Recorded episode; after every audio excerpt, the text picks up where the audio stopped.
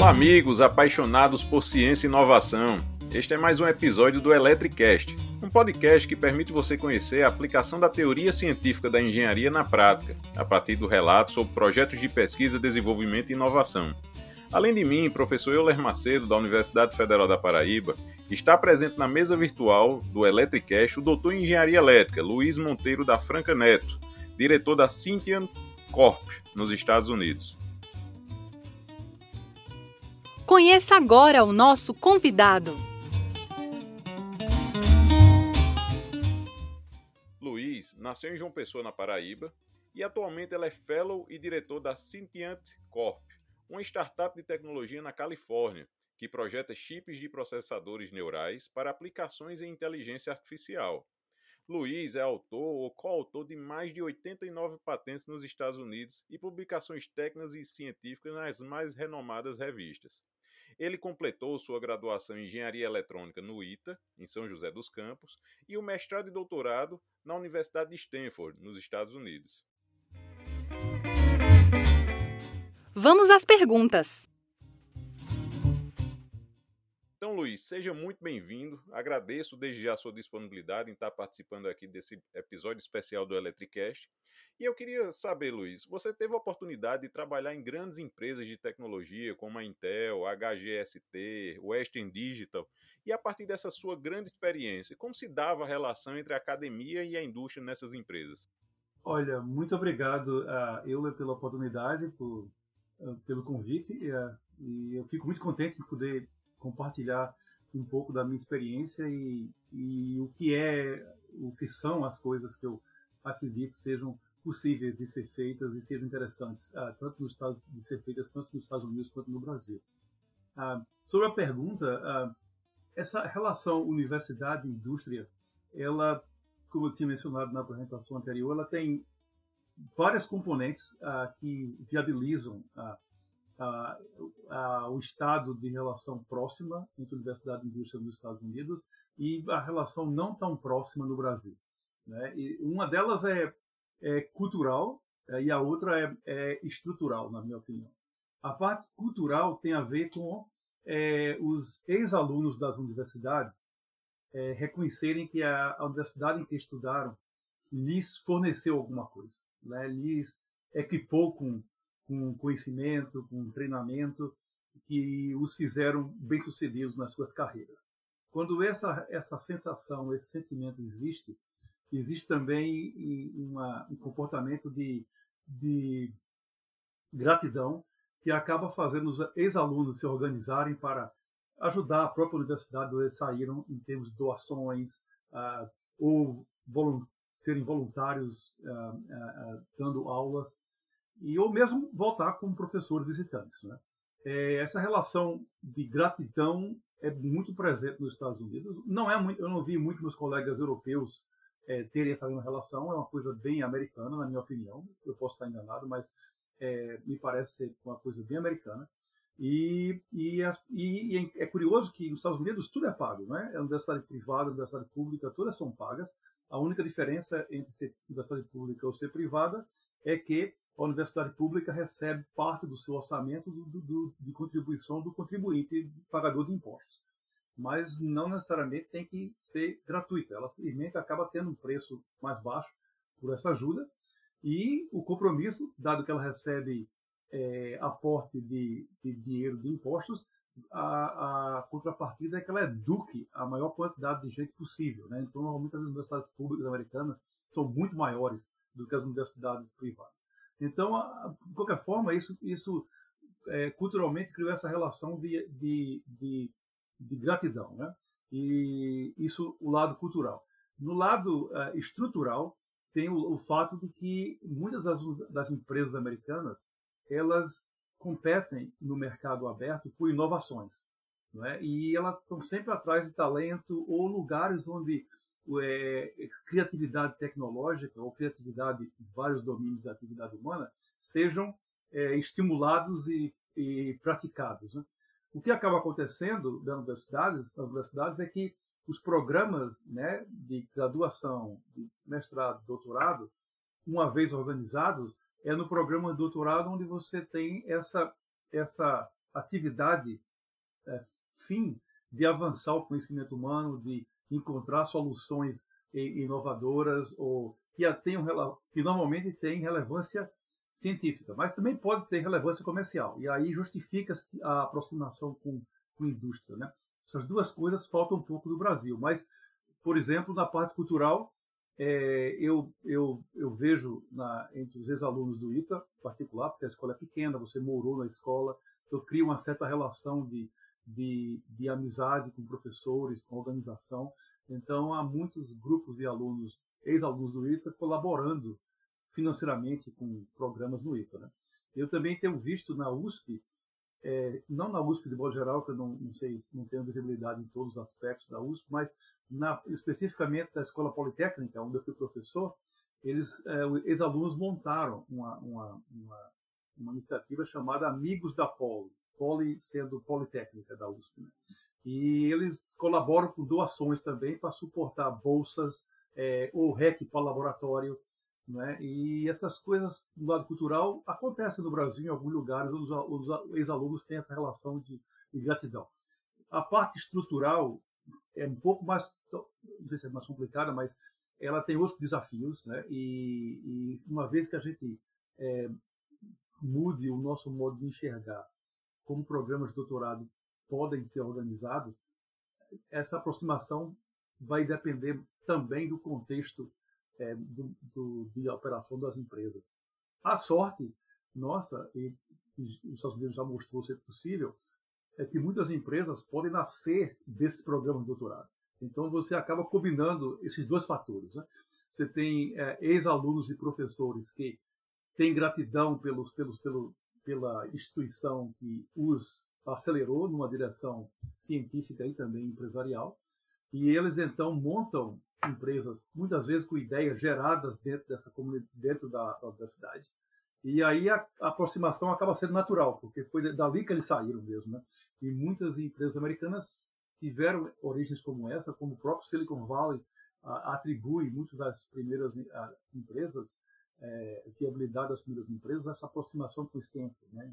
Hewlett Packard, uh, sendo uma delas, Varian Associates, é Varian para Medical Devices, também é, associado a Stanford, com é, fundadores sendo é, ex-alunos de Stanford, e a mesma coisa na Hewlett Packard, HP. Né? Então, é possível, desde que a gente comece a discutir essas coisas e é, incentivar a parte cultural e a parte também estrutural. Né? O programa de doutorado não ficarem sendo uma, uma coisa só para acadêmicos, é, de, de, pesquisa pura, mas também é, conhecimento relevante que pode também ter é, relevância comercial, né? científica e comercial. Essa é mais ou menos a minha impressão. Né? As coisas podem ser copiadas dos Estados Unidos. Esse é um exemplo de coisas boas que podem ser copiadas.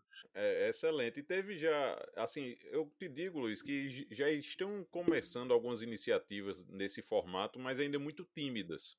É, há uns dois anos atrás, não, já mais, três anos atrás, 2018, saiu um edital aqui do, do CNPq que era justamente um doutorado para é, acadêmico para inovação, ou seja, os, as teses de doutorado deveriam estar vinculadas a trabalho, a empresas, a problemas reais de empresas e isso fez com que houvesse essa aproximação, mas ainda de forma muito tímida, como eu falei, muito poucas bolsas.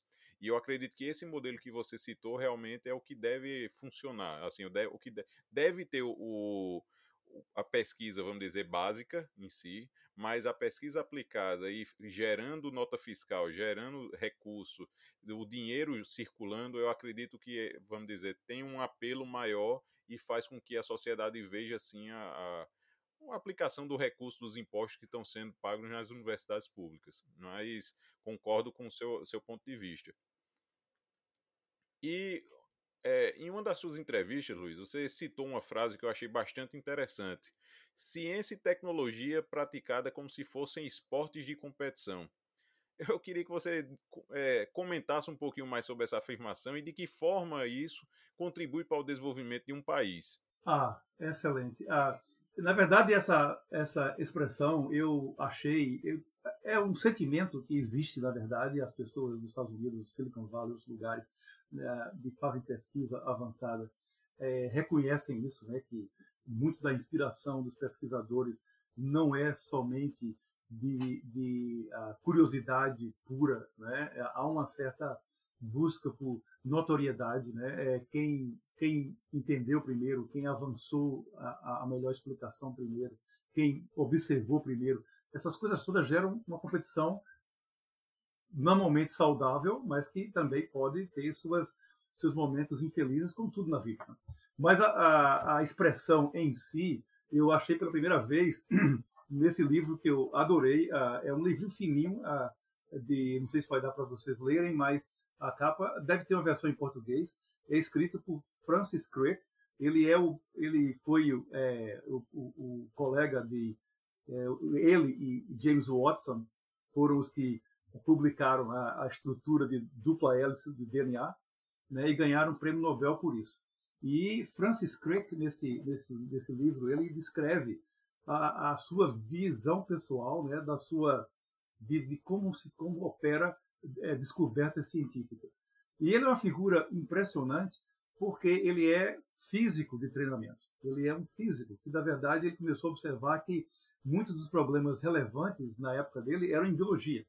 Estavam em biologia, e especialmente biologia molecular, que ainda era uma coisa meio incipiente, mas ele achava que ali estariam segredos é, mais fundamentais de como organismos funcionam. Né? E nesse livro ele comenta né, que ele também descobriu, quando foi para o doutorado, é, que ciência era praticada como esporte de competição. Isso ele escreve textualmente no livro. Né? E aí eu falei, uau, realmente essa sensação é que todo mundo tem, mas eu nunca tinha visto articulado assim tão claramente. Então a, a, a linha original não foi nem minha, foi de Francis Crick, eu simplesmente roubei dele e disse na minha apresentação. Mas é bem verdade, né? porque é, é, é, é uma coisa que torna também a, o trabalho nessas áreas de ciência é, na, na, na fronteira do conhecimento humano também uma coisa excitante, porque você sabe que tem gente também perseguindo aquilo, sabe que se você descobrir como aquilo realmente funciona, é, você vai ser extremamente bem visto, e isso remonta à, à ideia de universidade de pesquisa. Né? Tipo, é, universidades foram criadas é, no mundo hum, há muito, muitos anos atrás. As primeiras universidades na Europa são, é, entre elas está a Universidade de Coimbra, em Portugal. Né? Elas, todas elas têm datas que se aproximam de 1200. Né?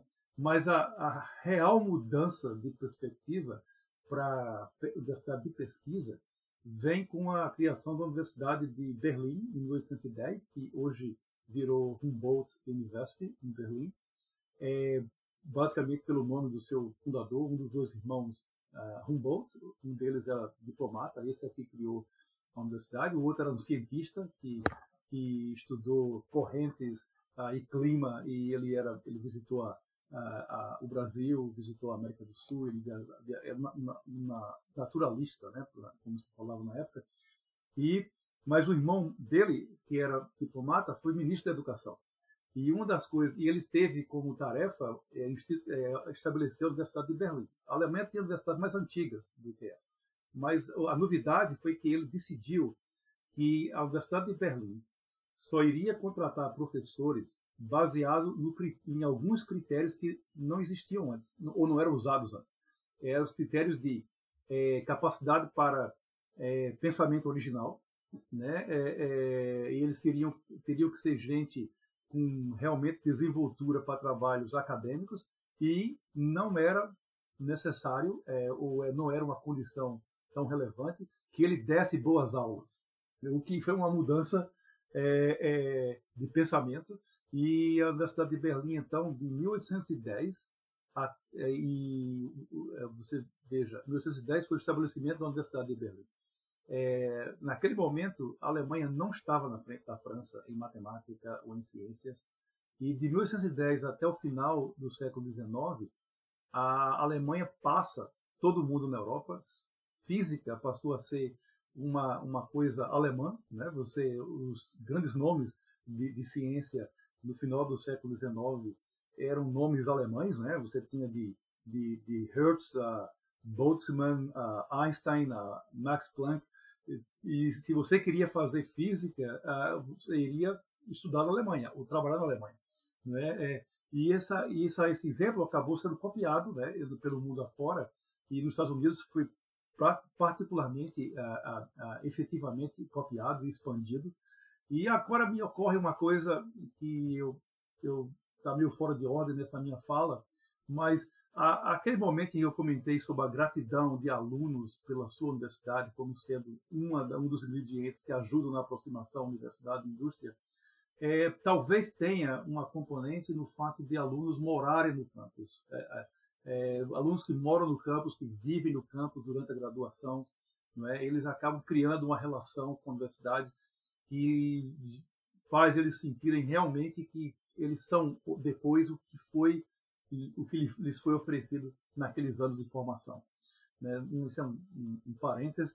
Né? E de volta a, a, a, essa, a esse sentido, de fato, de sentido de pesquisa, de competição, acaba sendo o que torna a coisa excitante. Né? É, e, e, a expressão, de fato, é, é, é, é, se você falar ou comentar nos Estados Unidos com outros pesquisadores, eles vão reconhecer que, de fato, é esse sentimento. Apesar deles, talvez, eles próprios nunca tenham usado as palavras desse jeito. É, eu, imagino e, e, e, acho muito interessante essa sua abordagem, assim, essa sua forma de ver, e, concordo com você em vários pontos. E realmente essa abordagem que tem que ser dada a. a não diria só uma abordagem, mas, abordagem, mas a prioridade também à educação é que faz essas mudanças que você citou, né? Mas muito bacana. E com relação à, capacidade de inovação no Brasil, Luiz, em comparação com os Estados Unidos, o que é que você acha que temos de diferencial? Olha, é, é, eu sempre achei que, que, que, talento humano, não é, é, e na verdade isso tem, não é só uma crença minha, não é, é uma, é, é uma, uma, hoje é uma, uma constatação é, reforçada por, por, várias, vários eventos e, e, e, e publicações. É, talento humano está associado a, a, a, nossa a, primeiro, o número de pessoas que, que nós temos é uma coisa estatística, né? É, é, então, quanto mais gente você tem no país, mais chances tem de você ter os seus gênios aparecendo, né? Com a relativa frequência. Né? Se você tem uma população muito pequena, é, é, as coisas, os, os, eventos felizes são mais raros, né?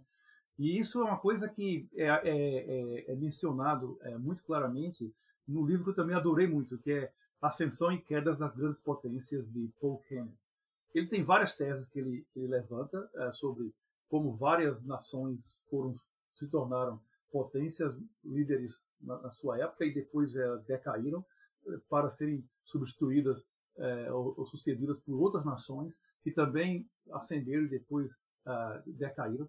Em todos esses ele busca o que é comum em todas essas nações e ele encontra, é, ele avança a tese, que ele encontra reforço, reforço em vários eventos, de que as superpotências elas têm é, duas coisas em comum, sempre tiveram duas coisas em comum, especialmente em tempos modernos: é, população numerosa e hum, é, mais educada do que os seus contemporâneos.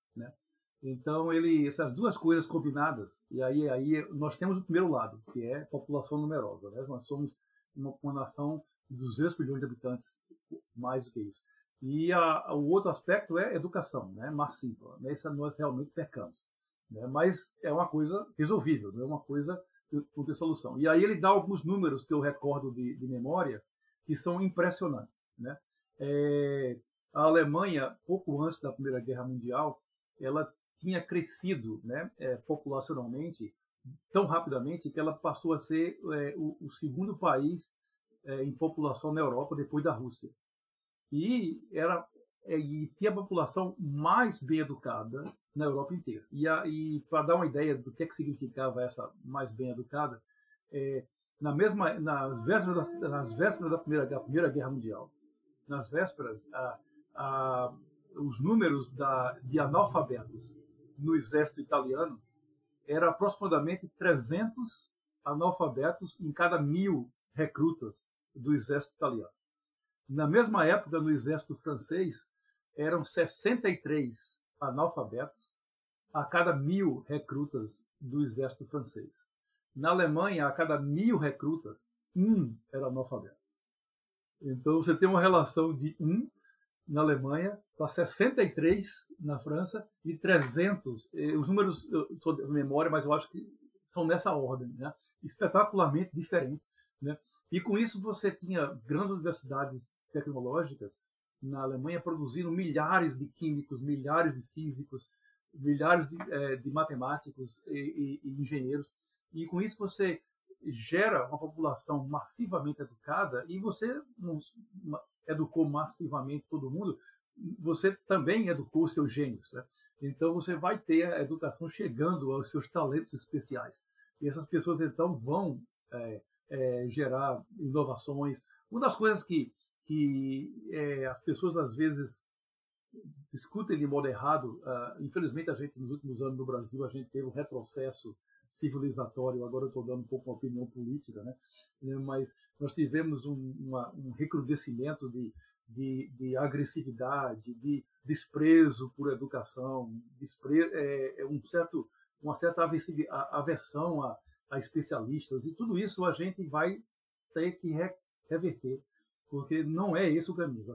Se continuarmos nesse caminho, nós seremos basicamente um lugar onde estaremos exportando soja ou exportando é, negócios de religião, entendeu? Que, ou seja, não é exatamente esse caminho que a gente quer seguir. E o caminho de educar as pessoas massivamente, interessá-las por entender as coisas, né? gastar tempo, é, é, é buscando suas, seus interesses. São coisas que a, qualquer nação precisa investir tempo e recursos. Né? E com isso o, o resultado acaba sendo positivo, porque as pessoas naturalmente querem melhorar é, suas vidas e as vidas das pessoas ao redor delas. Né? É, e, e o, mesmo que você tenha as pessoas que não são assim, a gente as considera tão espetacularmente indesejáveis que a gente tem um nome para elas, né? A gente as chama de sociopatas, né? Então, ou seja, o normal entre nós é nos preocuparmos com os outros, né? Nos preocuparmos com nós mesmos, nossa família e preocuparmos com o ambiente que nós vivemos. E uma das coisas que, que, que, que precisa ficar sempre clara é que riqueza né, nação vem das iniciativas do seu povo.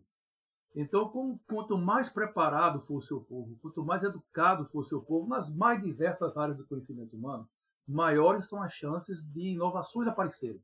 Porque as pessoas vão, melhores treinadas vão ser capazes de gerar melhores iniciativas.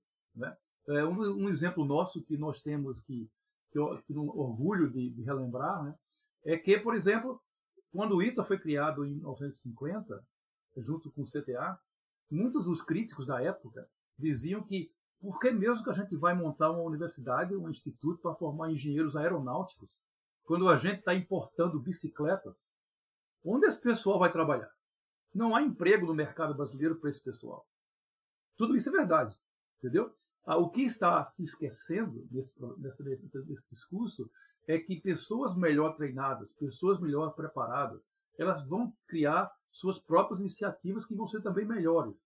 Então, essas pessoas que o ITA criou e o CTA criou, a comunidade que ele criou ao redor, acabou gerando contexto para criar várias empresas novas, entre elas a Embraer. Né? E o, o, esse, esse exemplo a gente vê repetido no mundo inteiro.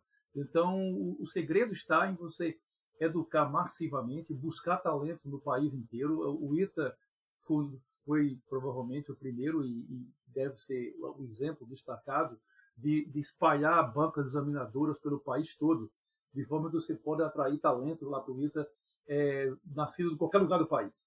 Né? Nós temos uma outra solução para isso também, hoje, né? até com maior escala, que, é, que são exames como o Enem.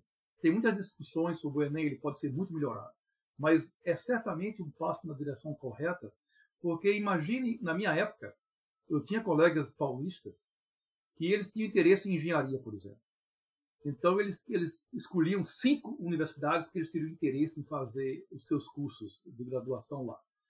E eles acabavam fazendo cinco vestibulares, onde eles eram testados nas mesmas matérias: matemática, física, química, né, português, biologia. As mesmas matérias, eles tinham que fazer quatro dias de teste numa universidade, quatro dias de teste numa outra. Ou seja, é uma perda de tempo, de recursos, porque eles estão fazendo, passando 20 dias fazendo provas das mesmas dos mesmos materiais. É muito mais racional você criar um exame nacional que seja e com isso você a, a, traz gente, compara gente do país todo junto.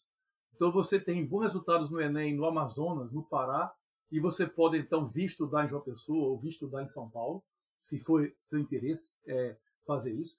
Você é, outra coisa também importante, como a gente conhece em ciências e engenharia, é muito importante você muitas vezes repetir, repetir o, o, a medida para ter uma certa noção de se aquela medida que você fez é um resultado acreditável ou se for um resultado completamente implausível. Né? Você tira várias medidas, tira uma média, você tem uma aproximação maior do que deve ser a verdade. Né?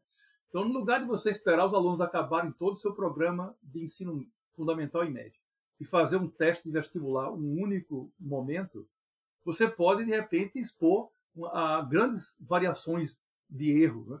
e ser injusto com muitos dos nossos talentos.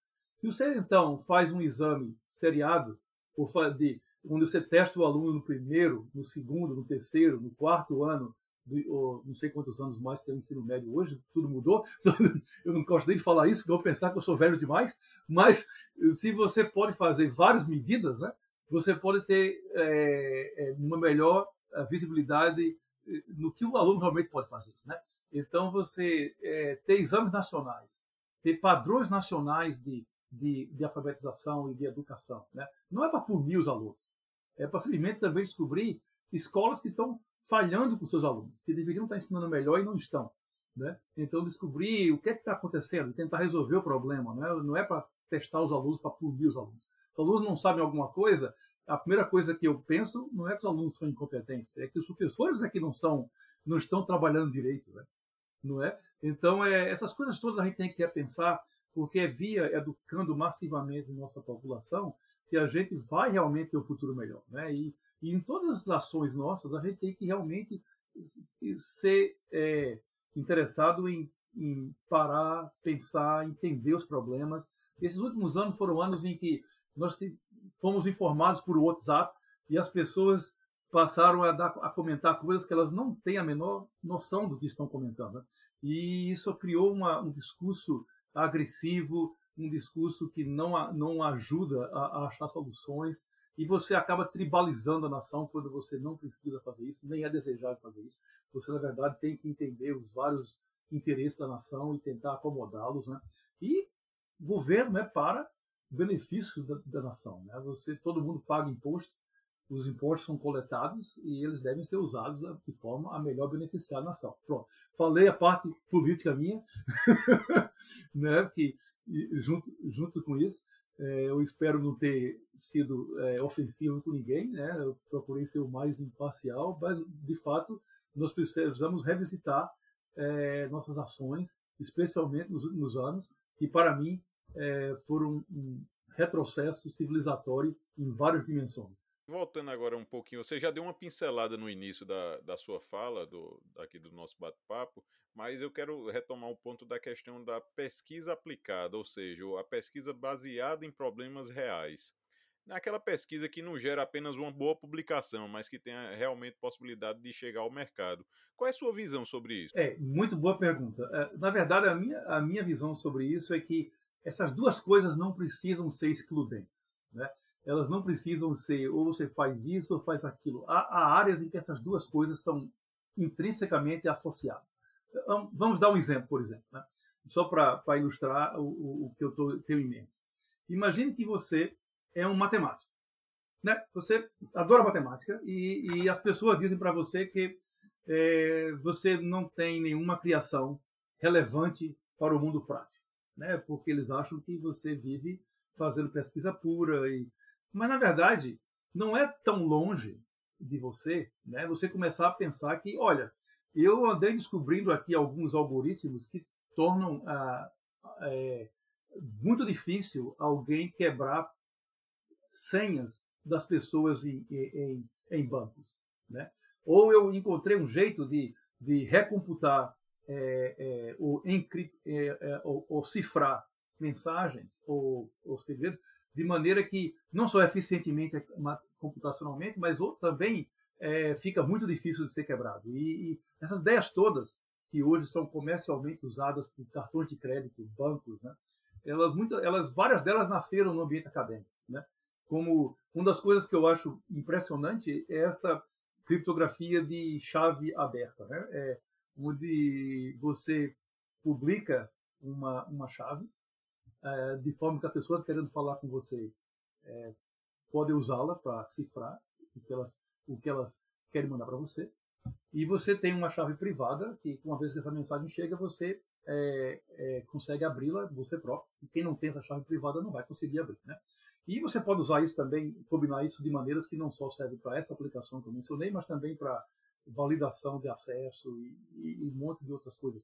E, e, e o, quando você começa a olhar a história como isso aconteceu, começaram com investigações sobre funções que são é, facilmente computáveis uma direção, mas uma vez sabendo o resultado, é, é muitíssimo difícil saber qual foi a, a, o, o, o, a variável que foi colocada no domínio para gerar aquela, aquela, aquele resultado.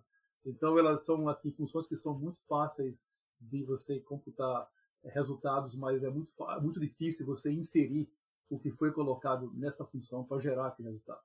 Eu não sou da área de criptografia, apenas é, conheço alguns resultados e alguns comentários, né? mas esse, eu me lembro que uma vez quando esse, esse assunto foi comentado, foi um, em, em discussões com colegas, esse foi um dos exemplos onde você tem um avanço puramente conceitual, começado na universidade, que rapidamente encontrou um, um, um nicho técnico e de aplicação relevante é, massivamente usado no mundo inteiro. Né? E isso você, o que é que tá, o que é que viabiliza esse tipo de evento e o que é que pode, o que, o que a gente pode fazer para sistematicamente trabalhar para gerar mais desses eventos. Então, o que é importante é você começar a olhar, e é uma coisa que aqui eu talvez tenha uma, uma, uma opinião sobre gerenciamento de, de, de, de, pesquisa no Brasil, né? é, é, é é que você pode estimular as pessoas né, e especialmente encorajá-las a observar a sua área no sentido mundial. Porque nós estamos cada vez mais globalizados é, economicamente, então é importante que os nossos desafios técnicos que você se envolve e procura resolver são desafios de relevância mundial. Né? Porque, é, especialmente se essas coisas tiverem, forem ser usadas em soluções eletrônicas, forem ser usadas em, em circuitos integrados, forem colocadas em bancos, precisa ser uma solução de interesse mundial, não só interesse numa sociedade. O que torna o desafio maior, mas ao mesmo tempo torna um resultado muito mais é, é, é interessante, tanto para o Brasil, porque é, uma empresa que gera essa solução no Brasil pode ser uma empresa de sucesso internacional, né, com o seu produto usado no mundo inteiro, e com isso ela se capitaliza para novas é, aventuras e novas ideias, né? Então, a, o, o que é que isso, que, a, em que direção que eu estou levando isso? Ah, é que nossas universidades, nossos programas de doutorado têm que serem, precisam ser, é, especialmente voltados a ganhar estatura internacional. Não é? O que nós fazemos nos programas de doutorado precisa ser um avanço de conhecimento humano a nível global, não só a nível de nação. E os produtos que potencialmente são gerados ou poder, poderão ser gerados precisam também ser de relevância uh, internacional. E essas duas coisas não estão desconectadas, especialmente porque, conforme você quer realmente produzir ciência de estatura internacional, é de seu interesse ficar por dentro do que as pessoas estão fazendo no mundo inteiro. Não só em acadêmica e na, em universidades, mas em empresas no mundo todo. Ao ficar por dentro do que está acontecendo, você tem noção de para onde as pessoas estão se dirigindo e aí você pode começar a pensar em programar sua pesquisa para resolver um problema que você antecipa vai ser um gargalo na direção que as pessoas estão indo.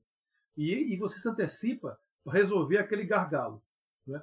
E se você fizer isso, você primeiro você tem mais tempo, porque uma coisa que você, as pessoas às vezes falam, como é que eu posso na universidade, eu com mais três alunos, competir com a Intel ou competir com gigantes de 3 mil, 10 mil, 50 mil, 100 mil empregados? Né? Como é que eu, com meu grupo de três, quatro pessoas, posso competir com eles?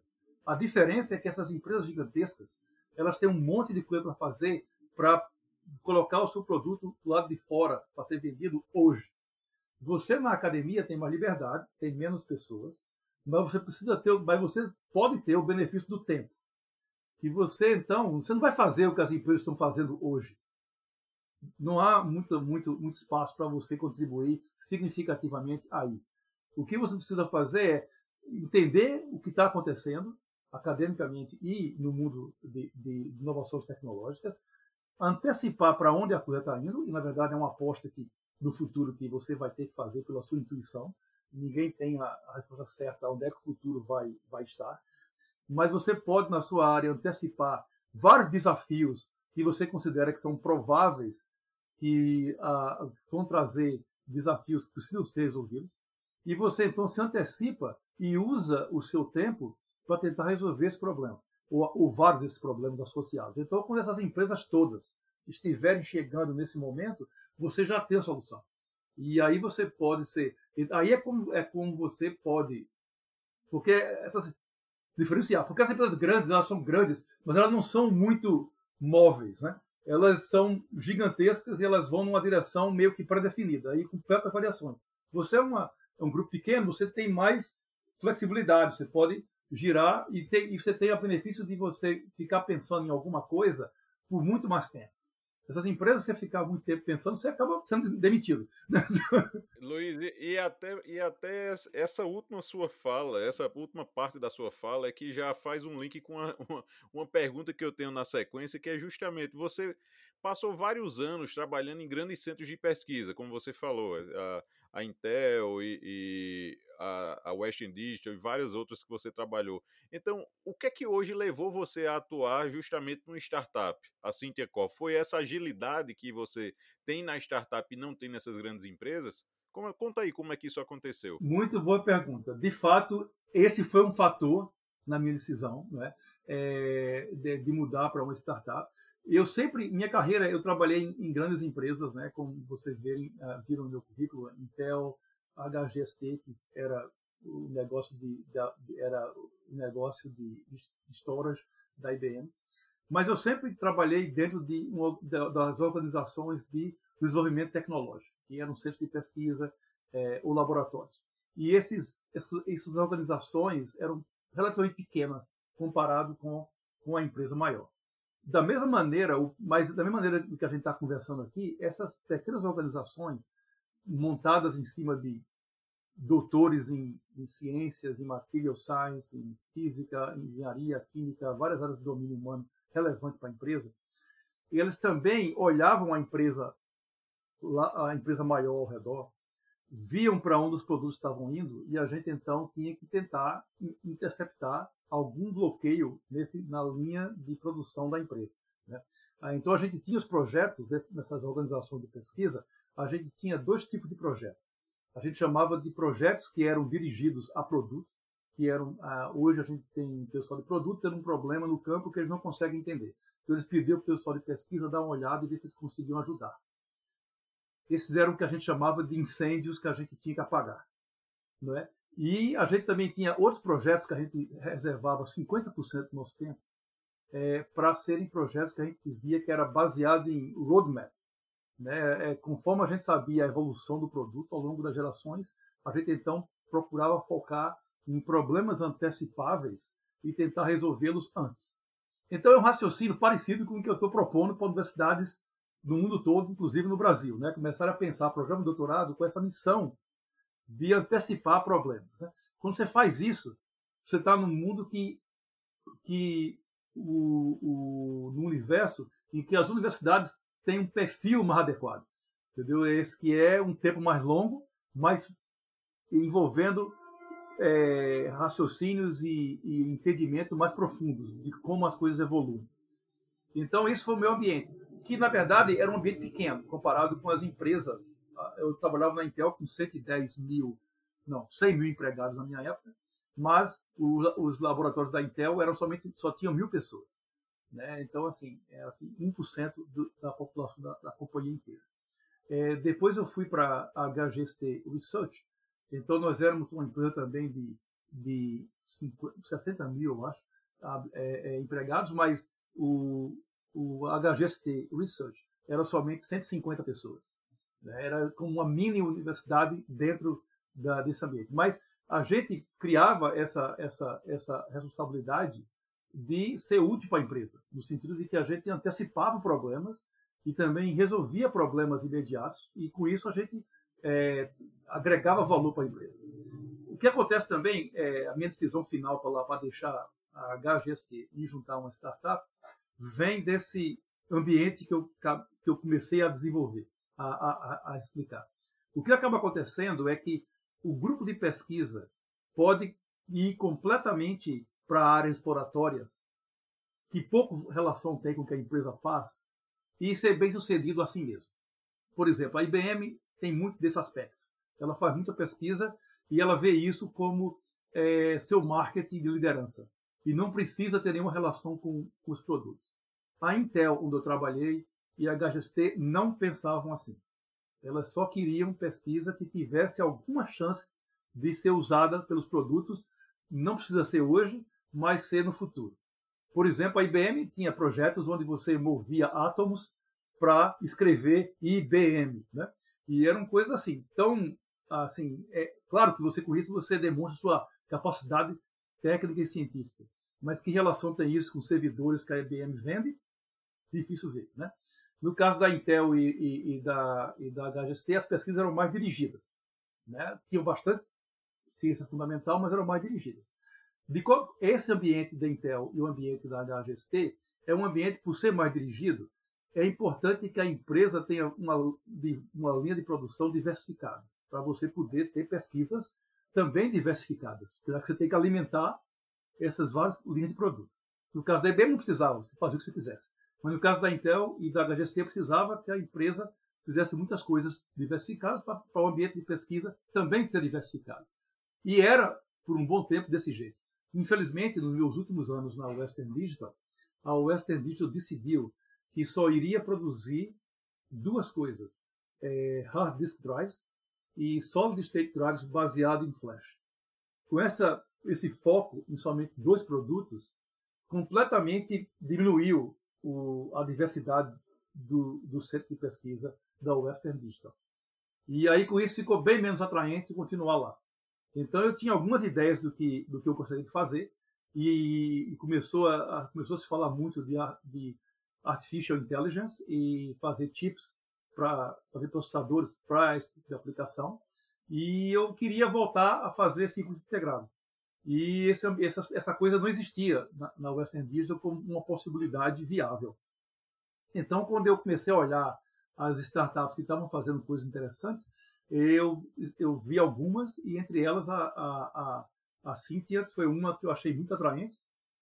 E calhou deles estarem buscando gente com um perfil parecido com o meu na época. É, se eu, eu acho que eu tive muita sorte.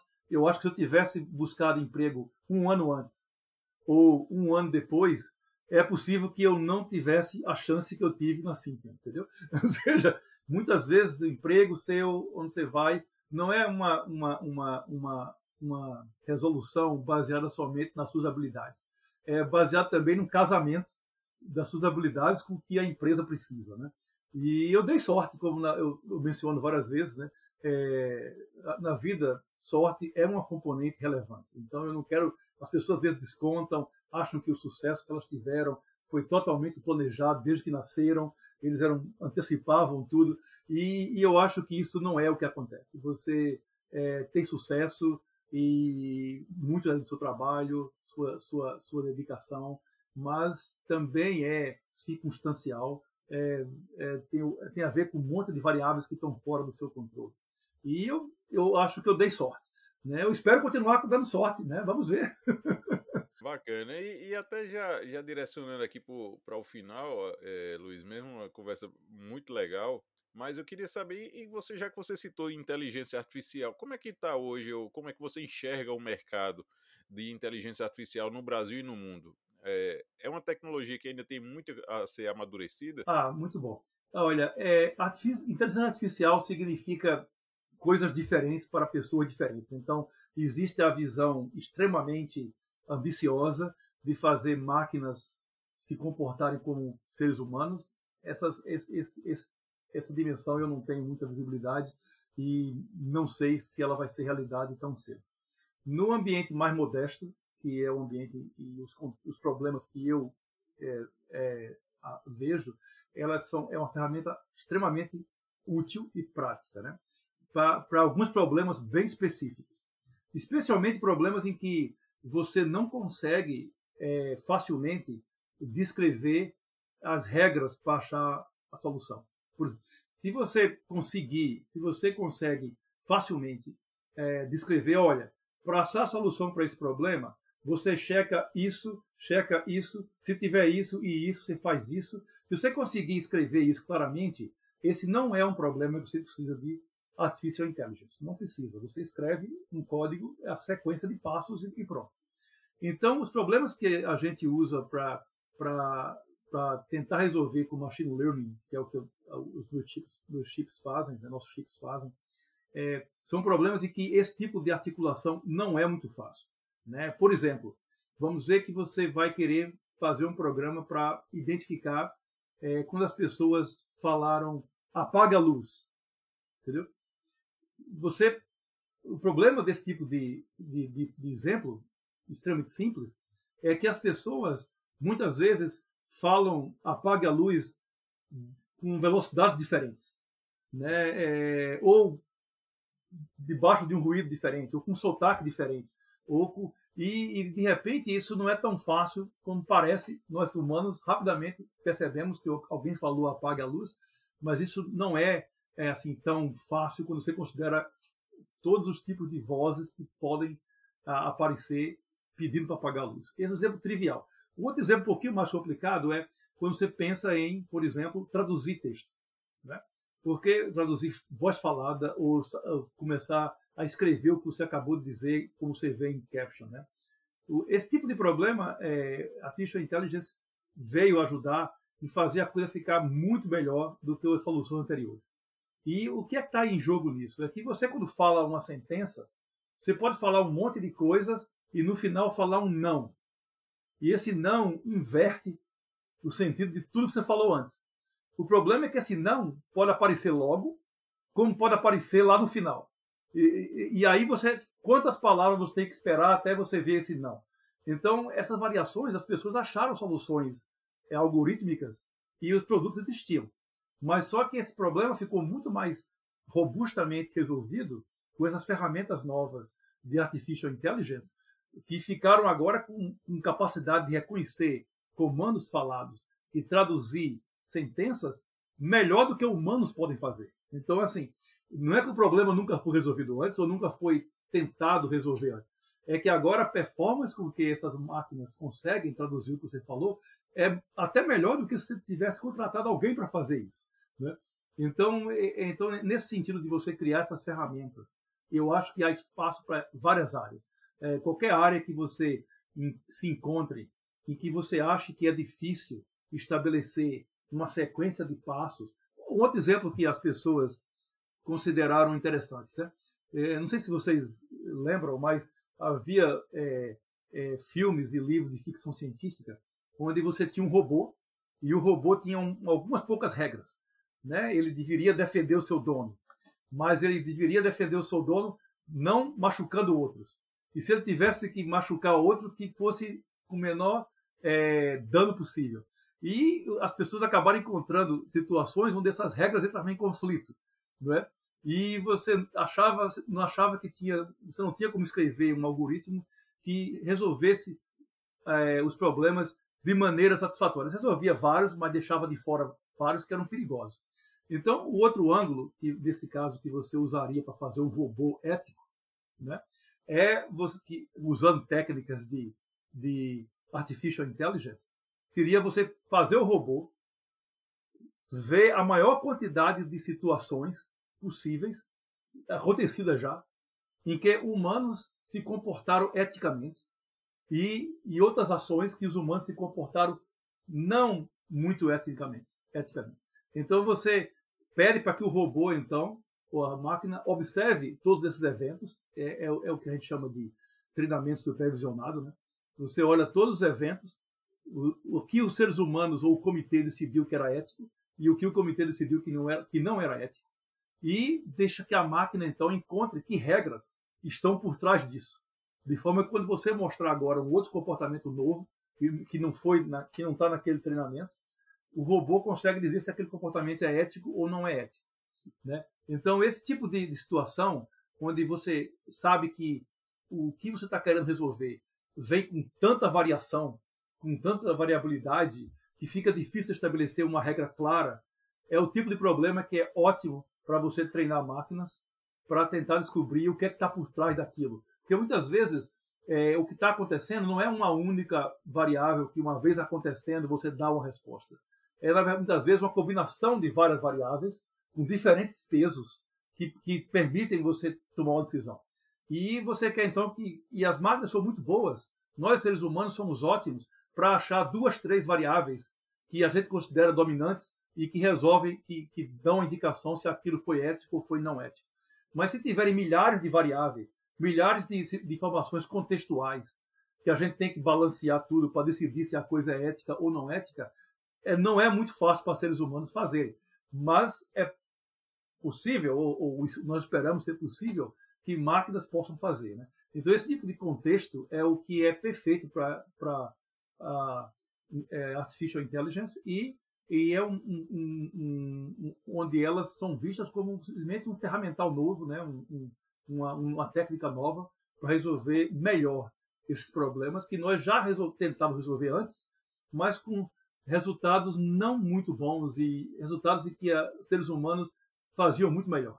Hoje a gente consegue ver situações onde essas máquinas resolvem o problema de maneira mais precisa do que um, um, um humano sendo contratado para fazer. E isso é realmente um avanço que eu acho interessante. Muito bacana, Luiz. Eu passaria mais umas duas horas aqui conversando com você tranquilamente, mas infelizmente a gente tem o, o, o tempo limitado aqui até para poder ter a, a, atenção do nosso ouvinte. E gostaria desde já agradecer realmente toda essa, essa, essa enciclopédia e esse conhecimento todo que você tem. Agradeço bastante. E também, Luiz, eu gostaria de informar que esse episódio do Electricast ela conta com o apoio da SBA, Sociedade Brasileira de Automática.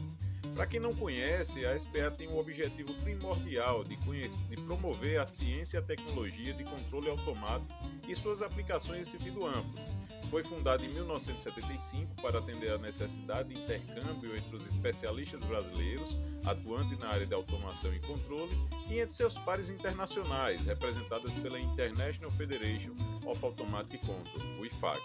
Visite o site www.sba.org.br e conheça um pouco mais sobre as áreas de atuação.